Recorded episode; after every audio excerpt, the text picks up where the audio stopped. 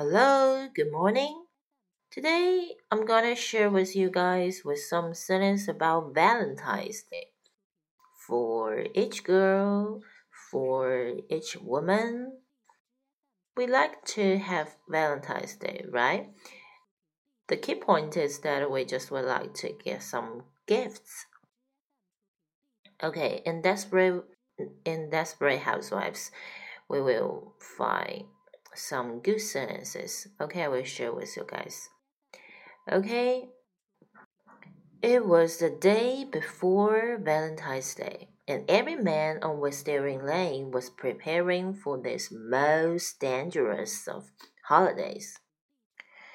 While some purchased romantic cars, and some brought home candy and flowers, and some made dinner reservations at fancy restaurants. Others managed to forget about the day entirely again. Okay, it was the day before Valentine's Day, and every man on Wisteria Lane was preparing for this most dangerous of holidays. While some purchased romantic cards and some brought home candy and flowers and some made dinner reservations at fancy restaurants. Others managed to forget about the day entirely again. OK，我们要注意的哪些表达呢？比如说，prepare for something，呃，为什么准备？再比如说，买了这个浪漫的卡片，除了用 buy 呢，我们还可以用 purchase。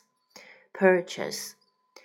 接下来呢是糖果、鲜花，candy and flowers。OK，brought home candy and flowers，买回家可以说 bring home candy and flowers flowers。订餐厅可以说 make reservations at，在什么餐厅订了什么饭。I made dinner reservations a fancy restaurant. At a fancy restaurant. 我在 I made dinner reservation at a fancy restaurant. 我在一个高档的餐厅订了一个晚餐。Others managed to forget about the day entirely again. 其他人啊，他们则是真正的就是忘记了这个节假日，这个情人节。 那么你的男朋友或或女朋友或者是老公老婆是否有忘记了你这个情人节呢？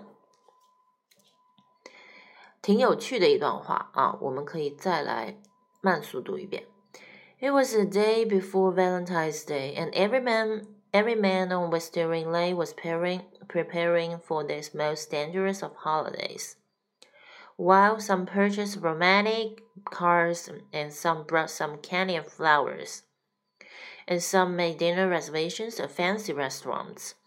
Others managed to forget the day entirely again. OK，你学会了吗？拜拜。